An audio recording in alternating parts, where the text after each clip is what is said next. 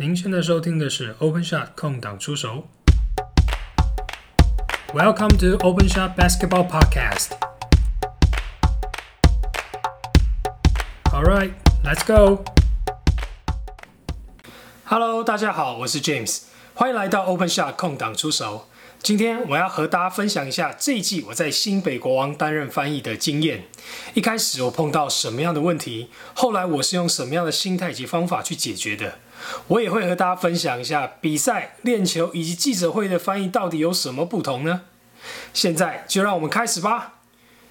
有蛮多人询问我英文能力为什么会这么好，我到底是怎么样培养的？我有没有出国念书啦，还是出国工作啦？其实呢，我出国念书的经验只有在大学的时候参加过 U C Berkeley 的暑期学分班，两个月而已。其实就是去那边玩啦，还有打球啊。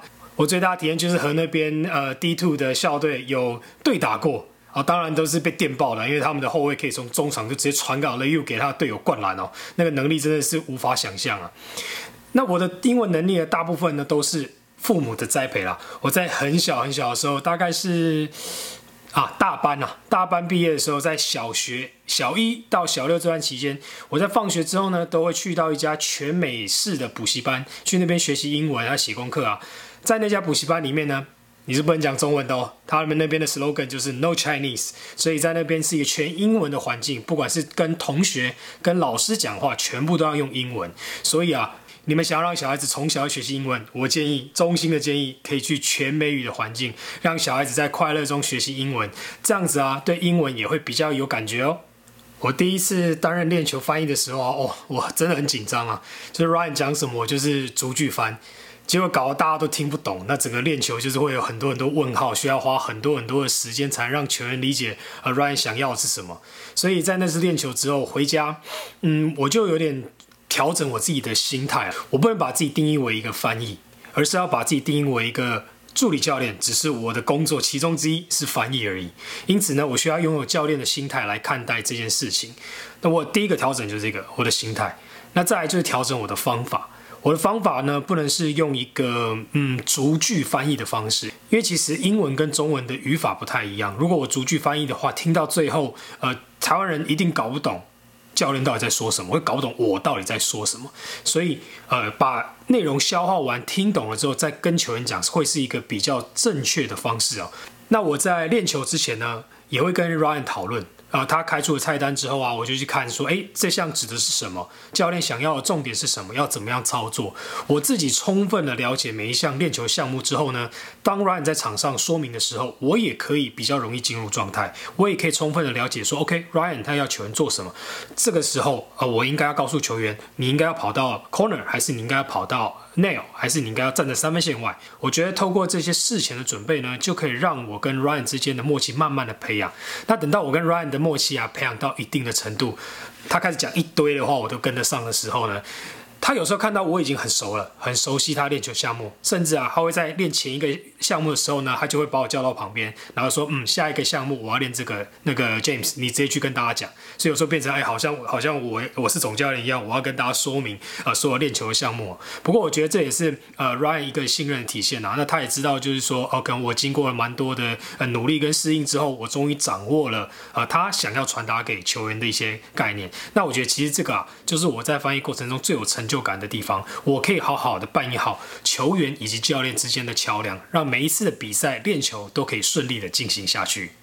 练球的翻译啊，我觉得是相对比较轻松的，因为在练球前呢，我要跟 Ryan 对过所有的项目，在练球的时候，Ryan 也会再次的跟球员说明哦，所以我会有比较多的时间去准备要跟球员讲的部分。而且啊，练球项目啊，不是每次练球都会不一样的，一定会有些项目是教练想要不断的强调，不断的让球员反复的操作，让球员能够记得教练想要这些观念。所以到球季进行一阵子之后啊，很多时候我只要说，哎，练球这个项目是什么，大家就有办法反应，大家就有办法理解哦。所以练球的翻译啊，会随着时间的进行越来越轻松，所以到最后练球翻译啊，就不会那么那么样的紧张了，我也就可以轻松的掌握，大家也都可以好好的练球。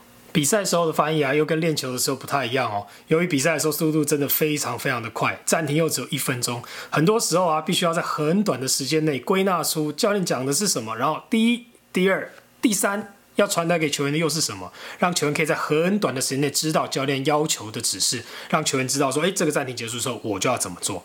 那有时候教练会画战术啊，那其实球员他看着那个战术盘的时候，其实他们就可以理解了。那我主要呢就是在说明一些细节，比方说教练有时候需要，哎，这个跑跑过去的时候慢一点，或是呢，哎，可能凯杰过去的时候，哎，记得假挡真切。或者是哎，敏哥，这球就是给你要出来接球跳投的，我只要去跟他们讲这些细节就好。我这个战术的重点是什么？他们要在什么时机接到球，什么时机传球？其实这样子啊，就可以让球员充分的了解哦。很多人呢也会问一个问题哦，翻译啊，到底要不要跟总教练拥有一样的情绪啊？尤其是当 Ryan 在骂人的时候，我到底要不要把他的情绪传达出来呢？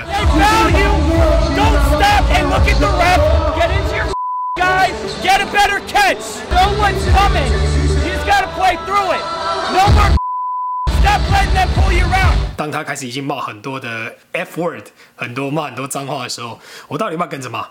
其实啊，大部分我会省略了，我会直接跳到那个重点的地方，就是今天要求他们打什么。比方说，有时候他很生气啊，很骂球员呢，打的不够不够 tough 啊，打的不够硬啊，那我就会把那个脏话的部分来自动略过，我会把这重点讲出来。其实这件事情会大家都会有一一个不同的想法啦，因为我觉得。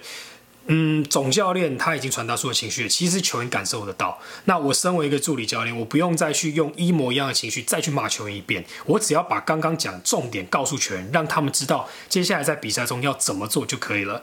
那可能很多人会跟我的想法有点不一样，大家也可以在下面留言分享，告诉我你们对翻译啊要不要传达教练的情绪这一点，然后也大家可以分享给我，欢迎大家留言。再来，我要和大家聊聊记者会时候的翻译啊。我觉得记者会时候翻译跟比赛跟练球是完全不一样的，因为记者会的翻译其实还带有一种公关的场合，我要把 Arian 或者是把杨将们或者是 Q 他们的一些话整理之后。然后再说给所有的记者朋友听。那其实，在这个过程中就需要很多的记忆啊，跟很多的重整。然后我有听到很多人呢，就说啊，我的记忆力超强啊，我怎么有办法不拿一支笔，我就可以记得起来哦？其实大部分呢，我也必须要承认，其实我大概只能翻在百分之八十到九十之间呐。有一些我还是会遗漏。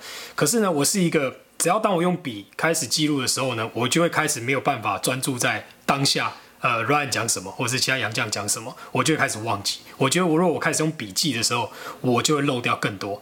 所以呢，我选择是在我的脑海里去听，去把他们所讲的话记起来，然后我开始整理。好，今天可能他开始，Ryan 开始讲了一大段了之后，我开始抓重点。第一句我要讲的是什么？第二句我要讲的是什么？那有时候呢，Ryan 已经讲出一些笑点，那我就把它再补充进去，所以会变成一段中文的一段说明。